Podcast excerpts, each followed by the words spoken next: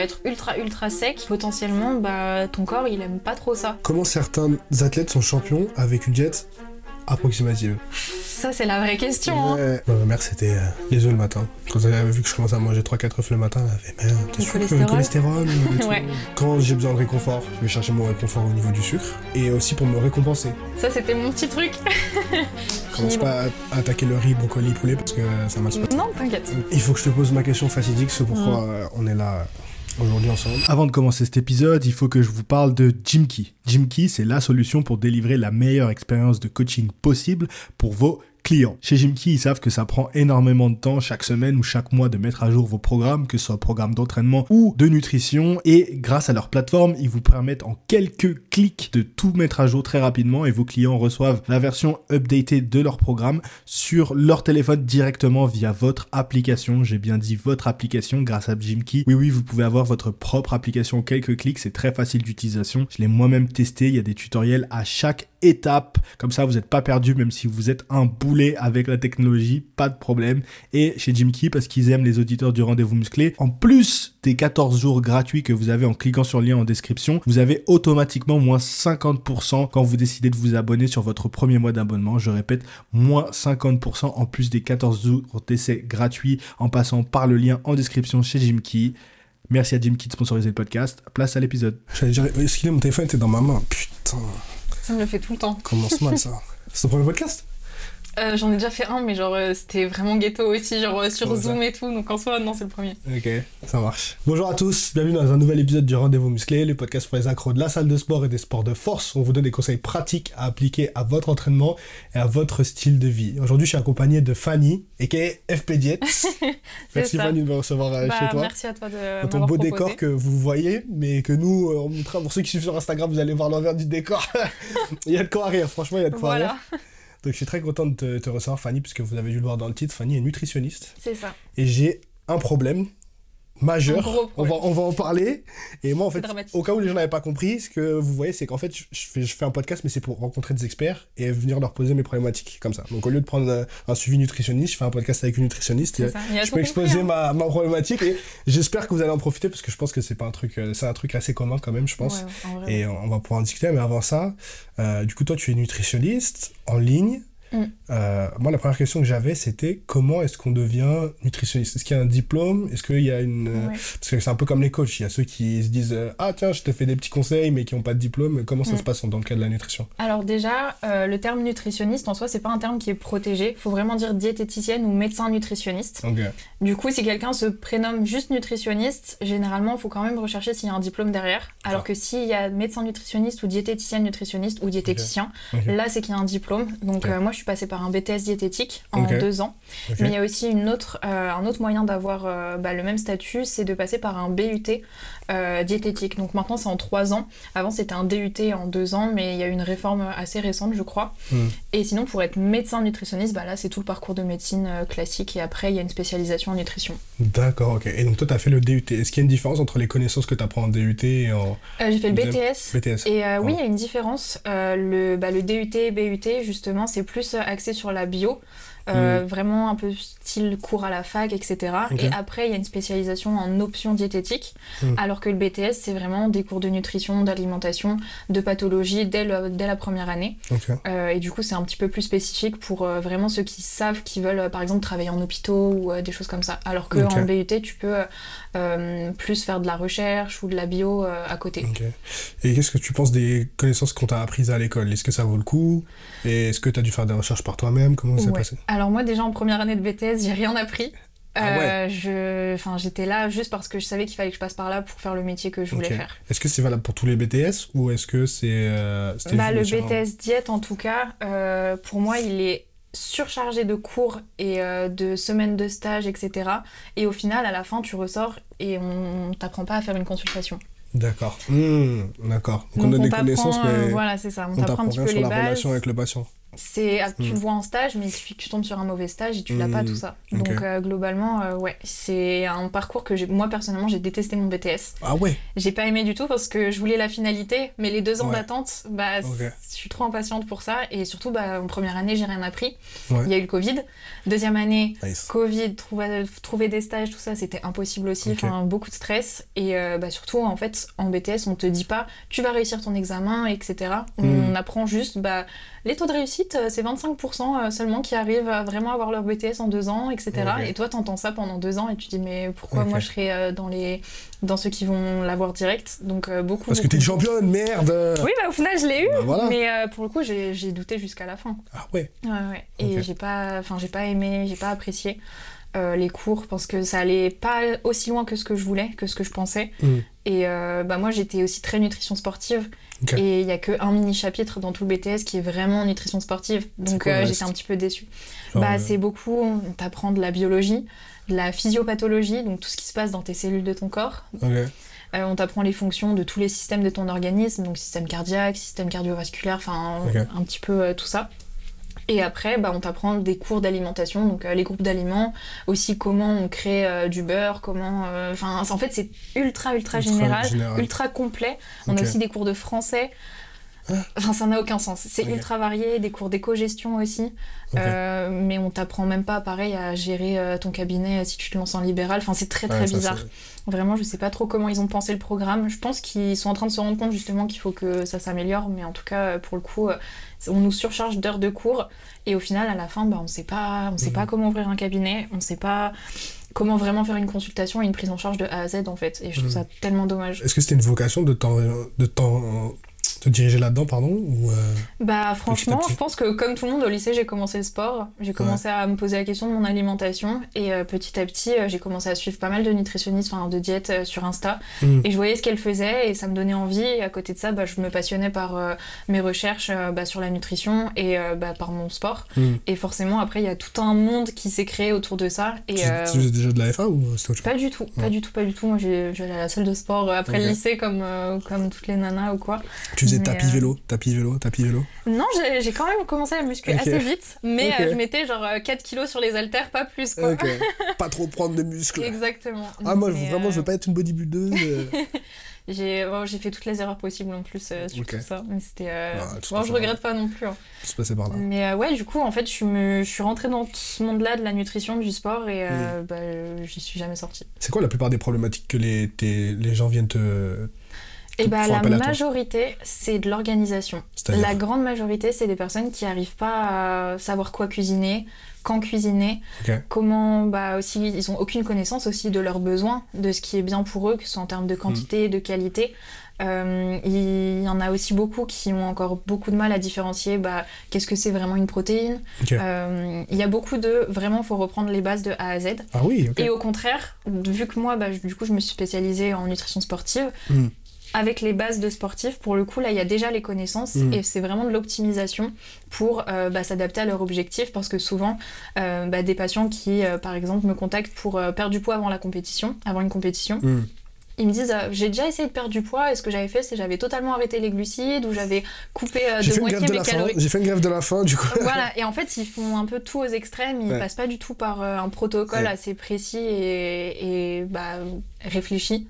Ok. Et du coup, euh, là, pour le coup, ça me permet vraiment de voir que euh, bah, en fait, les gens prennent pas beaucoup de recul Mhm. sur ce qu'ils mettent en place pour euh, changer leurs habitudes. Mhm. Et euh, bah, moi, ça me permet, euh, dans mon travail, de leur faire prendre le recul, d'apporter des connaissances, de l'autonomie, de toujours aussi expliquer bah, ce que je mets en place pour qu'ils comprennent. Et ça, Mhm. c'est ultra important, parce qu'il y en a beaucoup, ils font les choses sans les comprendre. Tant qu'on est dans le domaine de la compétition, on peut aborder le sujet de la, de la cut pour les gens qui font des, des sports de catégorie de poids. Donc on pense notamment à la FA, mais il y a aussi beaucoup de gens qui font des sports de combat si Mm. vous passez par là. Est-ce que tu conseilles la water cut Et si oui, à qui? Alors, euh, en soi, oui, je la conseille.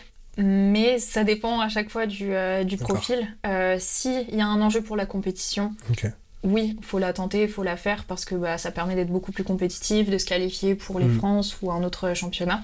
Là, oui, elle, elle peut être efficace et beaucoup plus intelligente que faire un gros gros déficit qui fatigue et qui permet pas de s'entraîner dans Mm. Les que tu peux meilleures expliquer la conditions. différence Peut-être s'il y en a qui comprennent pas Watercut, euh, qui savent pas? Alors du coup, un watercut, euh, c'est un protocole d'environ une petite semaine où on manage euh, du coup le sel, l'hydratation et après on peut faire un food mass. Le food mass, c'est quand on diminue le volume alimentaire, enfin le poids des aliments dans l'estomac Mm. pour euh, être le plus léger possible euh, au moment de la compétition. En gros, ça veut dire faire caca.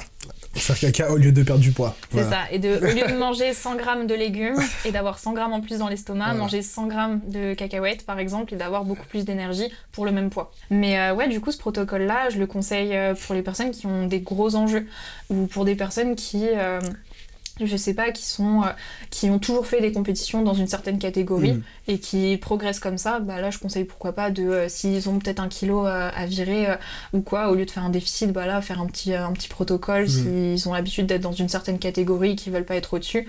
Mm. Mais généralement je conseille pas ça pour les premières compétitions des gens où il y a Ouais. rien à viser. Ouais. Enfin en fait, étant donné que c'est un protocole qui est fait de manière vraiment où tout le monde documente son cut sur les réseaux notamment. Ouais. Tout le monde s'est dit bon bah aussi moi chaque fois que je fais une compétition je vais en faire un. Mm.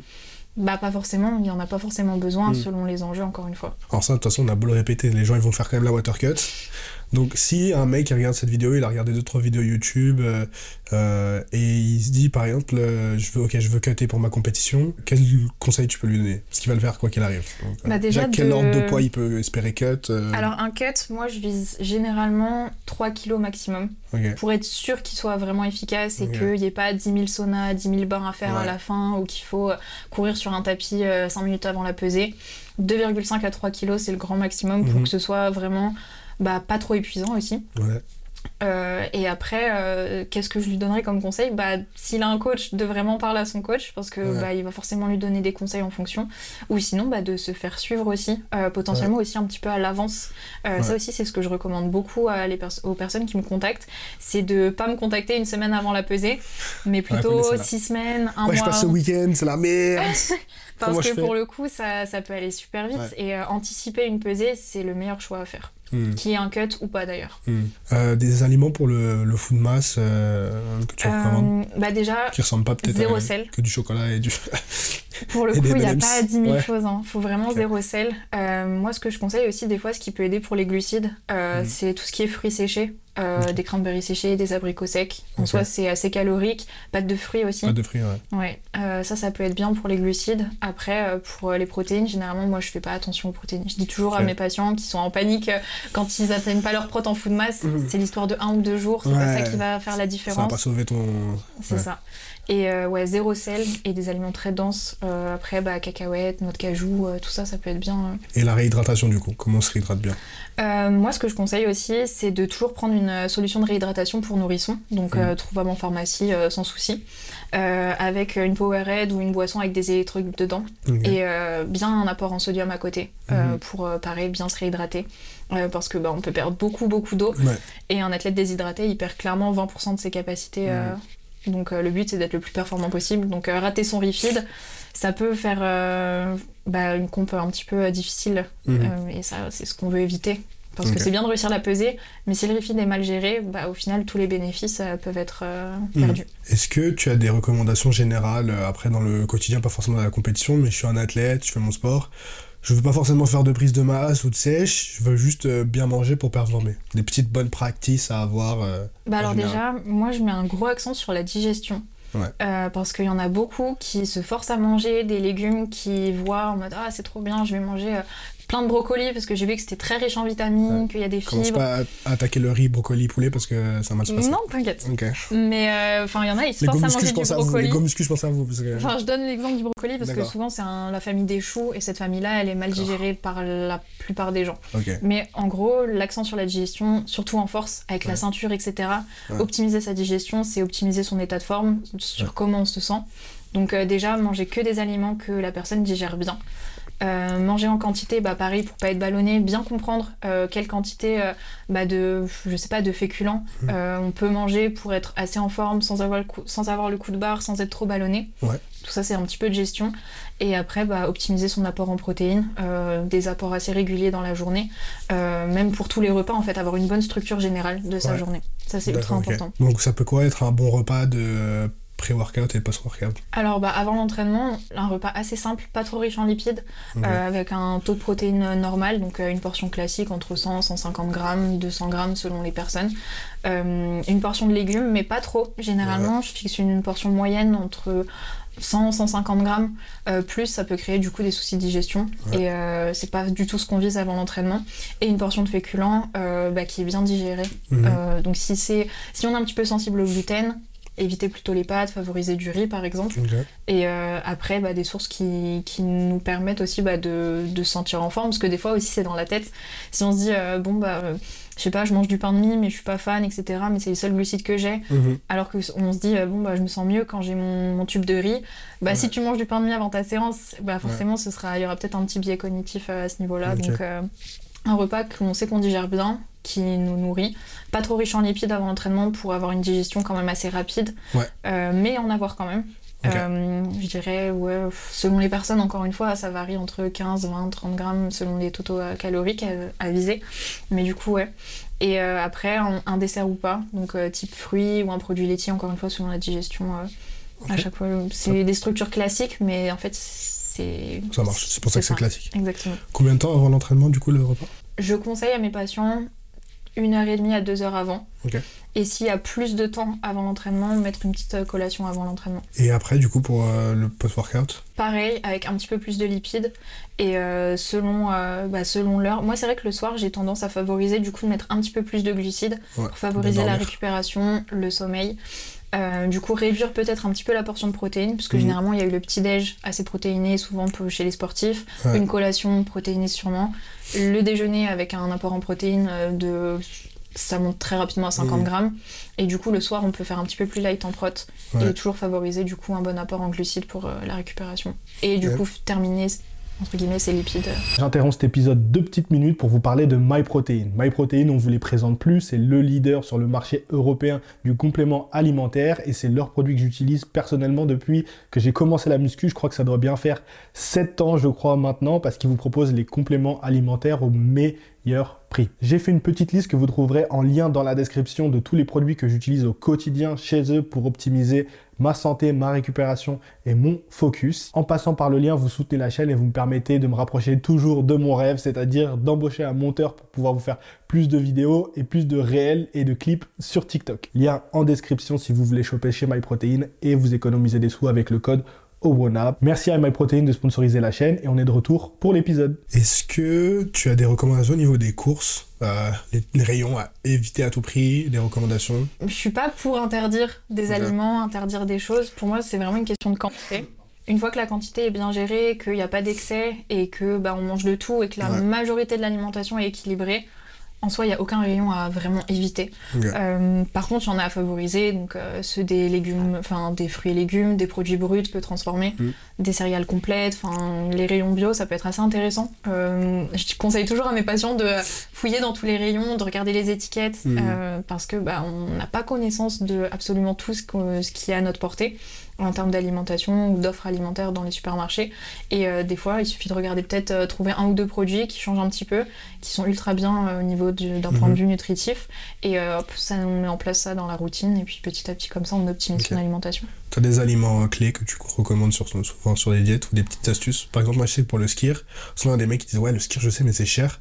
Euh, Petit Suisse, tu vois. Petit Suisse 0%, Petit Suisse, c'est euh, la même chose. C'est la même chose, beaucoup moins cher. Bon, après, c'est relou le petit papier Oui. tu vois. Mais, Mais, euh, t'économises euh, Au 5 euros au kilo, ouais, quoi. ouais, ouais, Donc, voilà, c'est ça. Donc, tu sais, t'en as d'autres, des trucs dans ce style-là ou C'est vrai que. aliments cheatés Ça, c'était mon petit truc.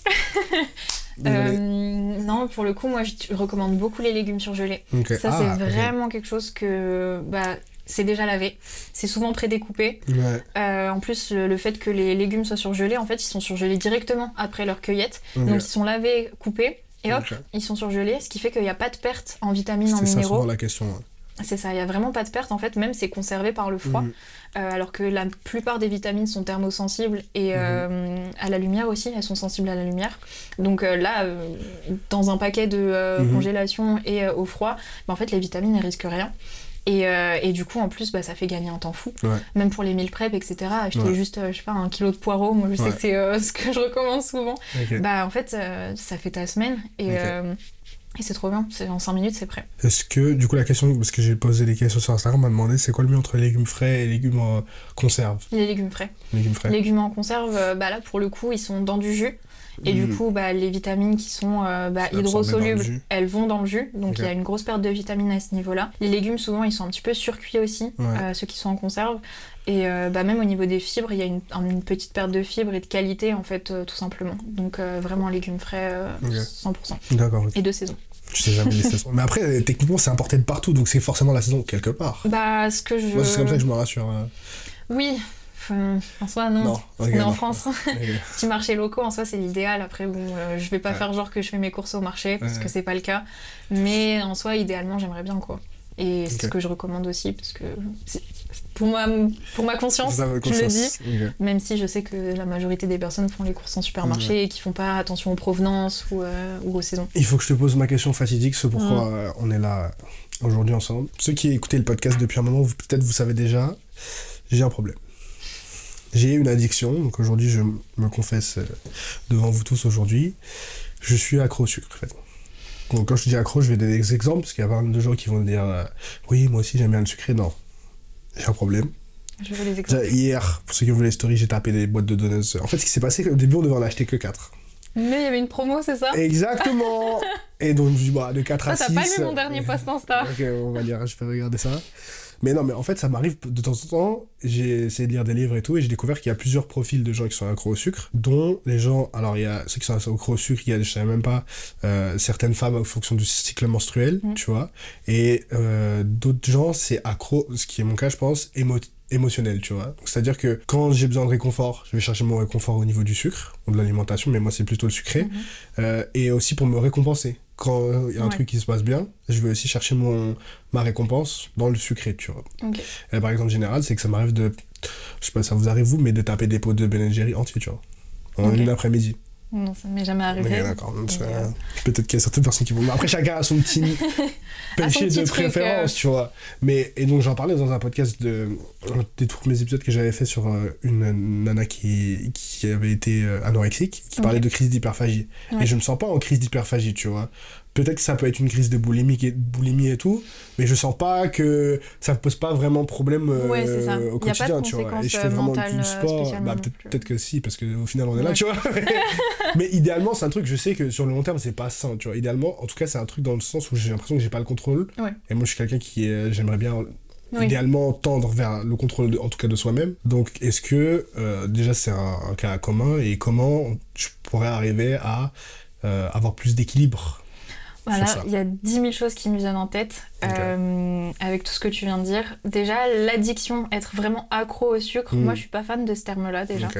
Euh, pour moi, t'es habitué, Mm. t'as tes repères comme ça, ça fait des années que tu manges sucré, donc euh, pour moi c'est vraiment une habitude qui est ancrée et où t'as l'impression, bah, comme tu dis, que tu pourrais jamais t'en détacher. Hmm. Mais une addiction à proprement parler, je suis vraiment pas, enfin, je suis pas adepte de de ce point de vue-là. De mettre des labels sur les choses. Ouais, déjà. Parce que même toi aussi, tu te Mm. dis, oh, je suis accro au sucre, je suis accro au sucre. hmm, Du coup, mentalement, tu crées une barrière comme si c'était vraiment impossible de t'en détacher. Il y a aussi le côté vraiment mental. Bon, après, je suis pas psy ou, ou quoi, Non, donc euh, au niveau euh, des addictions, euh, c'est vrai que je suis pas ultra calée Mm. en particulier, mais quand on me dit, oui, je suis accro au sucre, j'arrive pas à m'en détacher, pour moi, c'est simplement qu'il y a une habitude qui est ancrée Mm. depuis des années Mm. euh, et un palais aussi qui est habitué à tout ça. Ah, ça, ouais. Donc euh, forcément, c'est là où tu trouves bah, le maximum de plaisir aussi. Mm. Parce que bah, l'alimentation sucrée, ça a été prouvé maintes et maintes fois que bah, forcément, ça générait euh, full dopamine euh, instantanément. Donc forcément, ça, ça procure du plaisir alimentaire. Donc euh, oui, en soi, il n'y a rien de mal à aimer le sucre euh, au goût. Après aussi, euh, le fait de raccrocher ça à des émotions, euh, c'est ultra intéressant. Mhm. Euh, le fait de savoir que bah, l'alimentation, on a beau vouloir tout contrôler, faire, faire des choses, Mhm. bah, la tête, elle joue aussi énormément. Et ça aussi, je le prends en compte dans mes suivis et j'essaie toujours de euh, voir un petit peu la personne, comment elle pense euh, par rapport à son alimentation, ce qu'elle en a, enfin ce qu'elle en pense, pardon. Mais du coup, par rapport à le fait d'être accro, euh, habitué du sucre, tout ça en fait ça se change parce que bah, en fait c'est des réflexes que tu as eu et des, euh, des Mhm. vraiment des choses euh, que tu as mis en place aussi bah, cognitivement parlant euh, ou comme quoi bah, s'il se passait quelque chose de bien, quelque chose de mal, bah t'avais ton petit pot de Ben Jerry's qui t'attendait Ouais. dans tous les cas. Ouais, ça. un petit peu ton réconfort et ce qu'il faut c'est casser. Ça, ça demande du temps, c'est pas facile.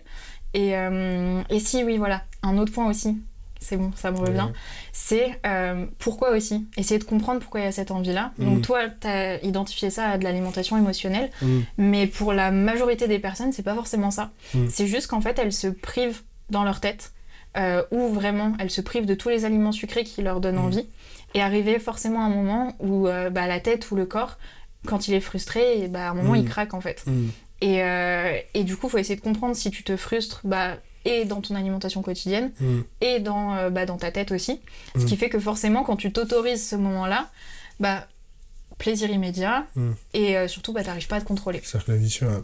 C'est ça. J'ai pas l'impression de me priver dans mon alimentation en général, tu vois. Parce que je mange quand même sucré, je mets quand même du chocolat dans mes flocons d'avoine le matin. euh, de temps en temps, en fait, j'ai trouvé des petits Les petites astuces. pour euh, pallier, tu vois. Par exemple, mon dessert, j'ai un gros bol de skir, tu vois, avec Mm. euh, euh, des céréales qui sont pas trop, tu vois, caloriques, mais qui ont un petit peu un goût sucré, tu vois, mettre du, un peu de sirop d'agave par-ci par-là, tu ouais. vois, et tout. Mais c'est vrai que j'ai vraiment. Alors après, du coup, j'ai lu un bouquin sur l'habitude, tu vois, de Atomic Habits de James Clear qui dit Mm. que parfois, quand tu as une mauvaise habitude, parce que souvent on se dit, ok, comment je peux implémenter des bonnes habitudes? On se pose mal la question de comment je vais casser Mm. une mauvaise habitude. Si t'es pas euh, alcoolique, euh, fumeur ou les Mm. trucs euh, de base, tu vois. Et les gens pensent tout de suite à casser l'habitude, ou en tout cas la, la stopper, alors qu'ils disaient, parfois la solution c'est de la remplacer par quelque chose d'autre, tu vois. Donc quand j'ai besoin de d'avoir mon petit shot de dopamine, quand j'ai Mm. fait quelque chose de bien, ou au contraire quand j'ai besoin de me réconforter, tu trouver un autre substitut un peu plus healthy ou productif que euh, le fait de manger un truc sucré, tu vois. Alors Mm. je dis pas que je vais le remplacer par des brocolis parce que c'est pas possible, tu vois. J'en discutais avec. Alison et ça me tue à chaque fois qu'on se... Enfin, si vous êtes sur le podcast, vous devez connaître Alison, mais elle, elle a, elle a, elle a fait une compétition, elle se dit « Ah putain, je peux manger mon tube de brocoli, tu vois. » Je dis « Mais comment ton cerveau, il est branché sur le, sur le brocoli alors comment il est branché sur, putain, euh, la pâtisserie, tu vois. Mm. Donc il y a des gens comme ça, tu vois. Mais j'ai oui, pas on est encore trouvé ce, substitut, tu vois. Ouais. Après, euh, ça peut être euh, soit s'occuper aussi, le cerveau. Ouais. Euh, ça peut être pas forcément par trouver, remplacer un aliment par un autre, mais plus bah, paye, se quoi. poser la question de est-ce que vraiment j'ai besoin de ça? Est-ce que ça va me faire du bien? Ou est-ce que ou alors commencer par euh, aussi faire une transition. Mm. Moi, je sais, c'est ce que je mets en place souvent pour euh, des patients qui bah, ont besoin d'un rééquilibrage total de leur alimentation.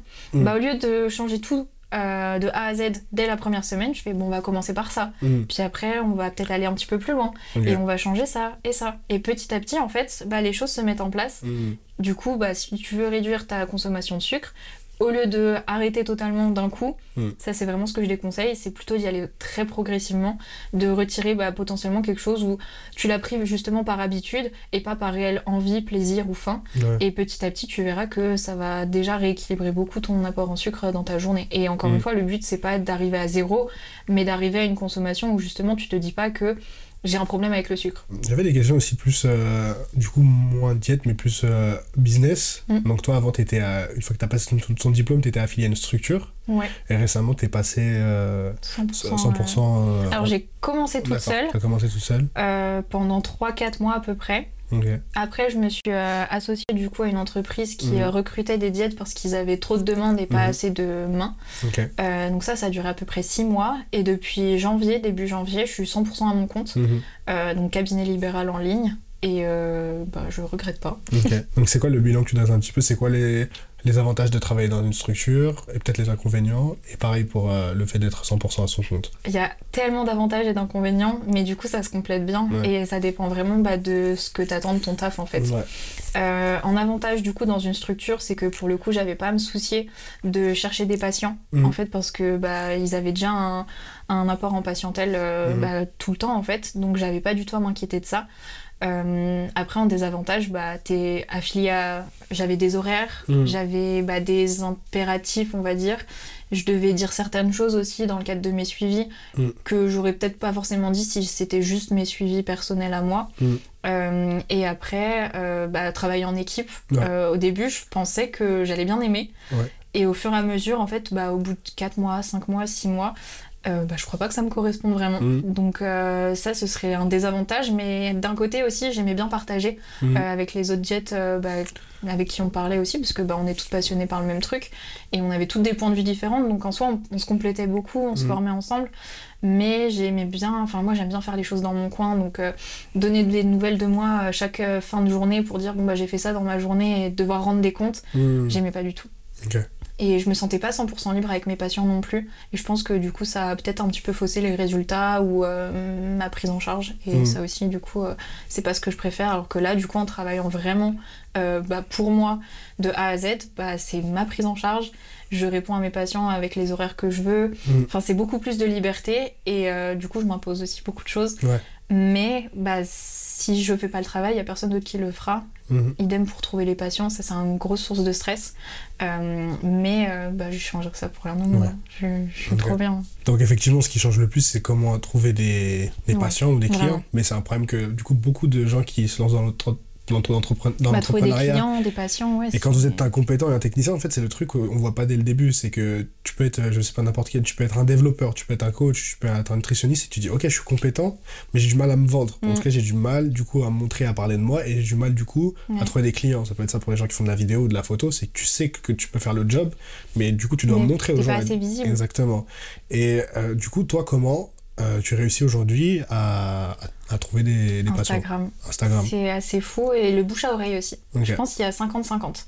Euh, Mhm. Je pensais pas autant que le bouche à oreille marcherait d'ailleurs. Ouais. Mais euh, bah, moi, c'est encore, encore plus une satisfaction pour moi de savoir que bah, on parle de moi dans le bien Mhm. et que bah, les gens me font confiance aussi dès le début. Euh, ça aussi, c'est incroyable. Mais euh, ouais, les réseaux, ça fait tout. Pour le coup, Qu'est-ce que tu fais sur Instagram qui te rapporte des clients? Bah, écoute, je sais pas. Non, Bah, euh, si, j'essaye, ouais, j'essaye de poster euh, Mhm. autant bah, du coup ma pratique sportive, parce que du coup je suis spécialisée aussi en nutrition sportive, donc montrer que je fais du sport, je pense que ça aide les gens à s'identifier aussi euh, un petit Mhm. peu à moi, Mhm. Euh, puis aussi parce que j'adore partager mes séances et tout. Je fais aussi un post nutrition, je dirais une fois toutes les semaines, si c'est un peu plus, où vraiment je prends un sujet précis et j'essaye de le développer et je fais des petites infographies pour répéter les bases, mettre en lumière quelques petites choses. Euh, et comme ça, ça me permet d'avoir un contenu assez diversifié. J'ai commencé à faire des réels aussi pour euh, bah, parler un petit peu plus en détail de certains sujets, parce que bah, un post ou euh, juste un petit texte, ça me suffit pas. Est-ce que cette appétence pour la création de contenu, tu l'avais déjà un petit peu avant par curiosité ou Ouais. un truc ouais, Franchement, j'ai toujours bien aimé. C'est un aspect qui te plaît de... Ouais.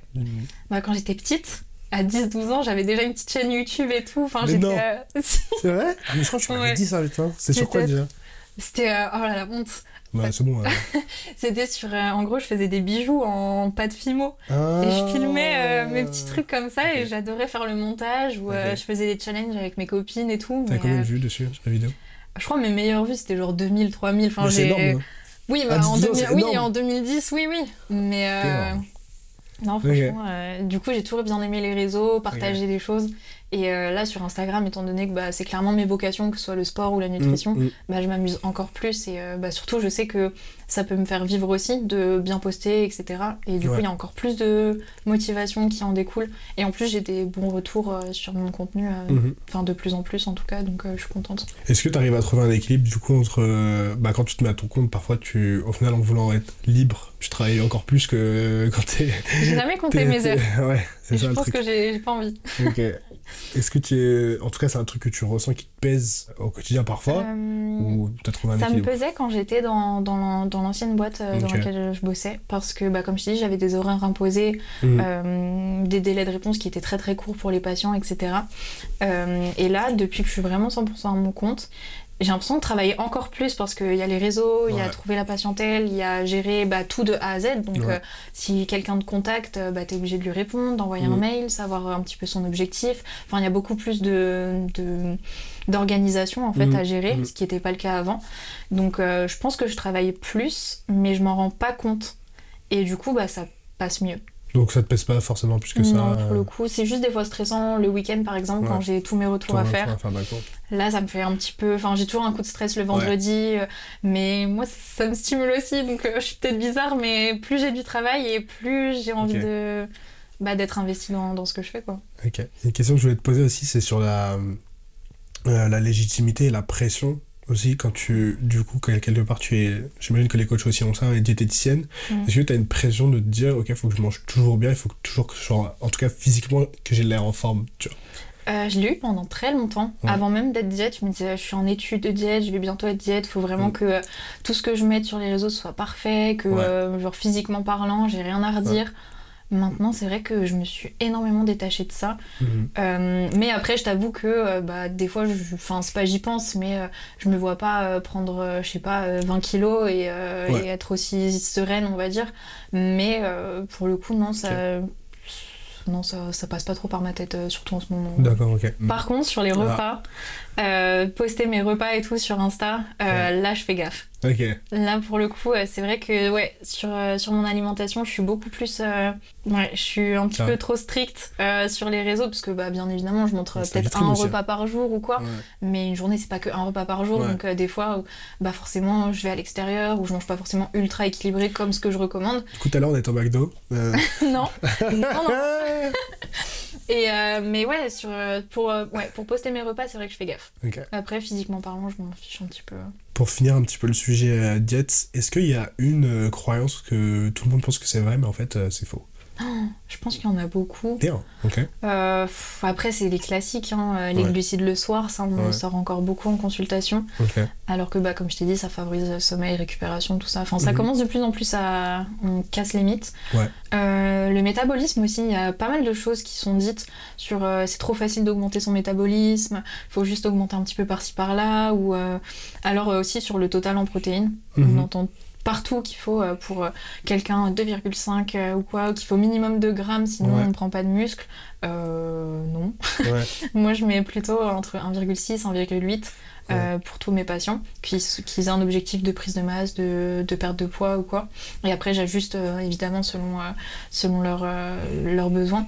Mais c'est vrai qu'il y a plein de choses comme ça où Mhm. on a tous lu quelque chose, entendu quelque chose et on y croit dur comme fer. Ouais. Alors que bah, en fait si on se renseigne un petit peu plus, bah, Moi, ma mère, c'était euh, les œufs le matin. Quand elle avait vu que je commençais à manger 3-4 œufs le matin, elle avait Merde, t'es sûr que le cholestérol Ouais. ça c'est une grosse grosse idée reçue. Ouais. Ou Pour finir, j'avais quelques petites pe- questions que j'ai demandé à la communauté. Parfois, je fais ça, donc il faut suivre.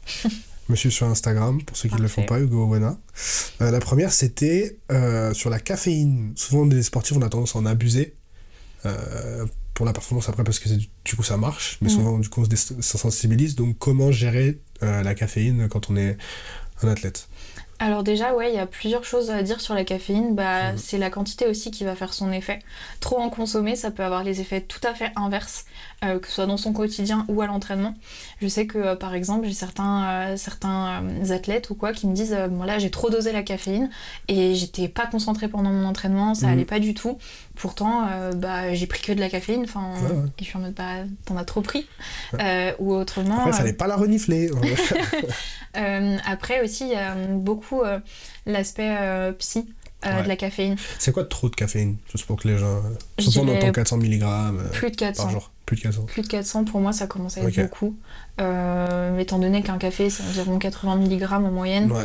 2-3 cafés par jour, c'est largement assez. Au-dessus, ça, devient, ça devient beaucoup. Mhm. Euh, après, si, je sais pas, si quelqu'un me dit euh, je bois 6 cafés par jour euh, et tout va bien, j'ai pas de problème de sommeil, rien du tout, bah je sais pas trop comment réagir dans Ouais, ce genre de moment parce que moi, moi je serais tentée de dire qu'il y a forcément une interférence Ouais. parce que bah, c'est ce que j'ai appris, ce que j'ai lu.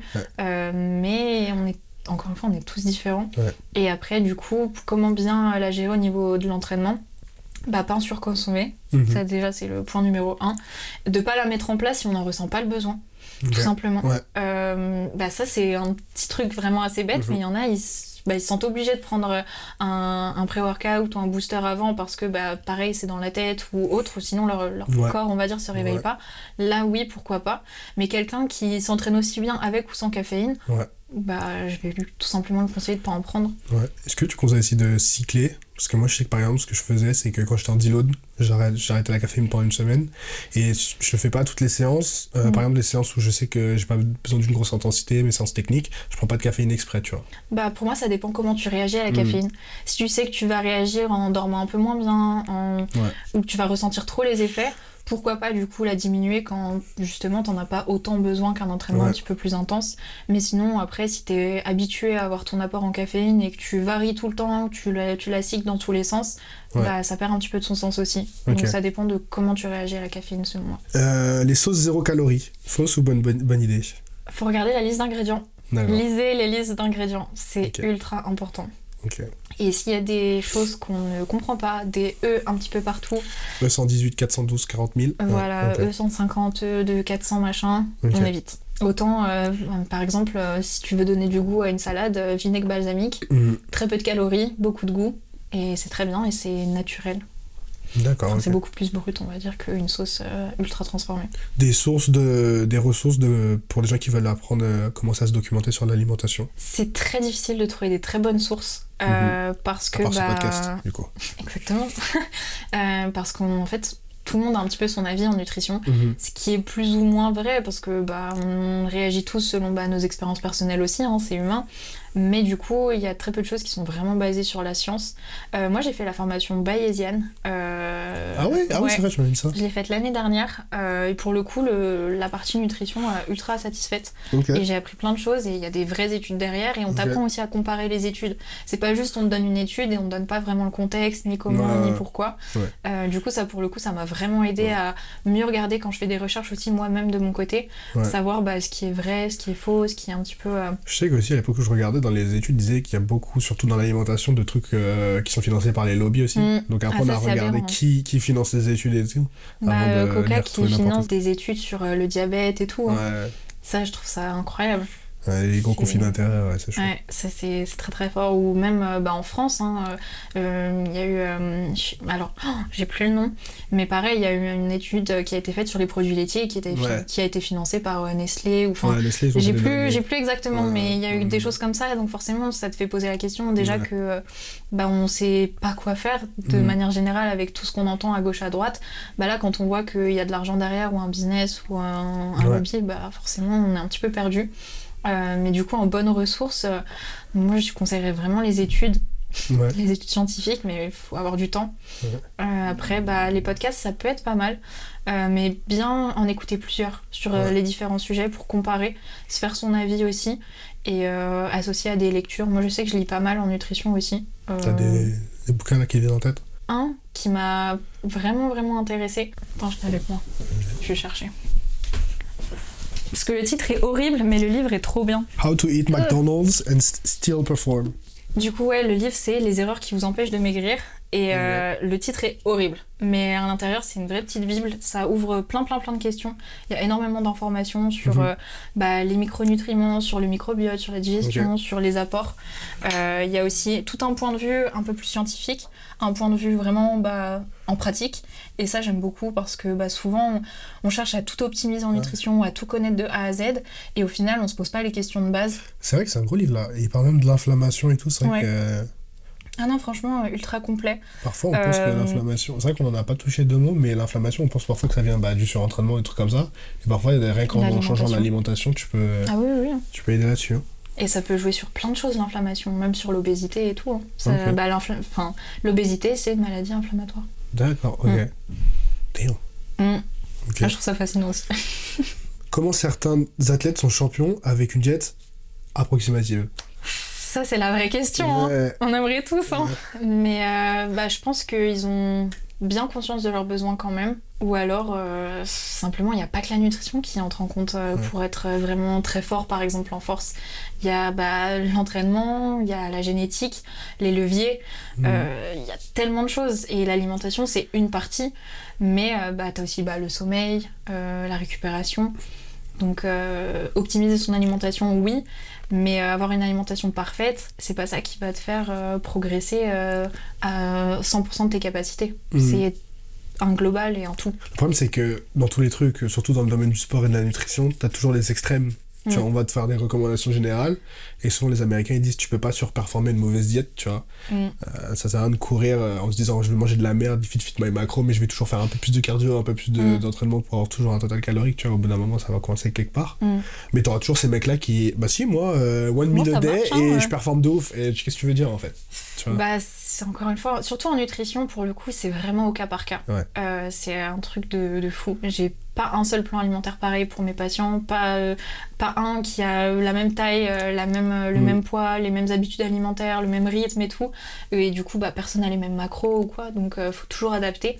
Et ça, faut, faut vraiment en parler bah, soit à un pro pour qu'il ait son point de vue, ou bah, de son côté, vraiment tester les choses sur soi aussi. Ouais.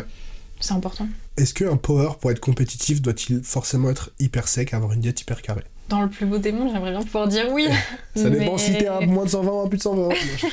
Mais euh, en soi, euh, avoir un petit peu de masse grasse, ça aide aussi euh, Ouais. à la performance. Donc euh, être ultra ultra sec, potentiellement, bah, ton corps il aime pas trop ça. Donc il va pas forcément te le rendre au niveau de la performance ou même du sommeil aussi. Être trop sec, ça peut dérégler le sommeil ou dérégler les hormones qui ont un impact aussi sur la prise de masse musculaire, C'est etc. pas trop ça. Donc, Les mecs, ils vont, ils vont courir au McDo, ils vont dire Ah non, elle a dit, faut pas être trop sec.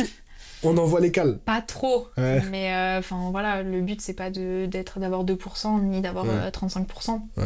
Euh, moi je suis vraiment pour euh, soyons euh, dans la moyenne, au milieu. Ça, le même être ça. trop strict dans son alimentation, bah au final est-ce que ça convient réellement aussi à ton mental? Parce que bah sinon on arrive dans des extrêmes, ça crée des TCA et après on est, on est dans un cercle, un cercle ultra vicieux Hmm. et malsain au final alors qu'on cherche à tout optimiser pour être en bonne santé, pour être en forme. Et pour moi c'est enfin, c'est ultra contradictoire. Hmm. Bah, Merci beaucoup, Fanny. Où est-ce que les gens peuvent te retrouver euh, sur les réseaux sociaux? Essentiellement du coup sur Instagram, euh, FP Diet, FP Diet. Let's go. Vous allez vous en rappeler, super. On mettra le lien en description. Bah, merci beaucoup, Fanny. Bah merci à toi.